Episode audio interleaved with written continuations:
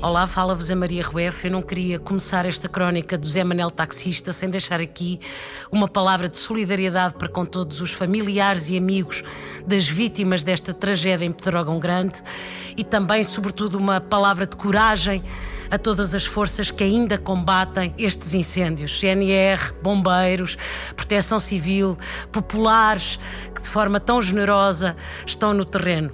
Bem-ajam e agora vamos rir, que rir ainda vai sendo o melhor remédio. Portugal!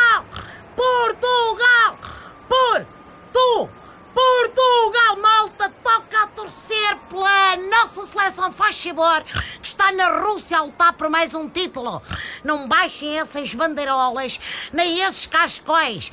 Lembrem-se, mesmo que as coisas estejam a correr mal, há de vir um herói improvável como o Éder salvar a situação. Se calhar com o Éder não podemos contar. Bom, vai ter de ser o Pizzi, o herói mais provável desta equipa, já que o último herói do Benfica parece ser aquele rol de mails sobre os árbitros.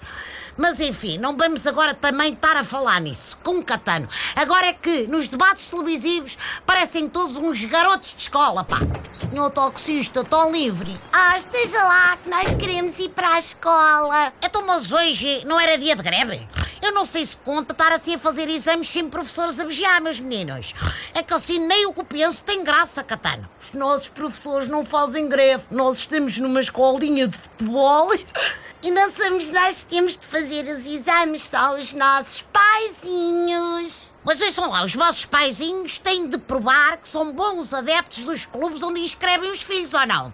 Bom, se precisarem de cábulas sobre o SLB, eu ajudo, hein? Não, têm de provar que são famosos e importantes. Desde que o Cantona e a Madonna puseram os filhos nas escolinhas portuguesas, os exames ficaram muito puxados para os papás e para as mamães. Os exames e as contas ao fim do mês, calculo. Olha, podem sempre fazer como nos meus tempos e aprender a jogar à bola na rua. Ah, isso ainda é pior. À porta das casas também é só meninos famosos a jogar com os tuques-tuques, a fazer de baliza. A vida está muito difícil para uma criança anónima. Pois, eu acho que só vos resta voltarem às escolas normais e fazerem os exames como os outros meninos, pá. Só jogam futebol nos recreios, mas sempre aprendem outra profissão. Sim, estudamos e tiramos um curso e depois só conseguimos arranjar emprego a servir bicas aos famosos em Lisboa. Preferimos então tentar a nossa sorte no futebol. Se não aguentarmos a concorrência VIP, pode ser que a Madonna nos adote. Olha, puto, isso é que era boa ideia. Se encontrares, pede para me adotar a mim também. Ai, até amanhã, pessoal.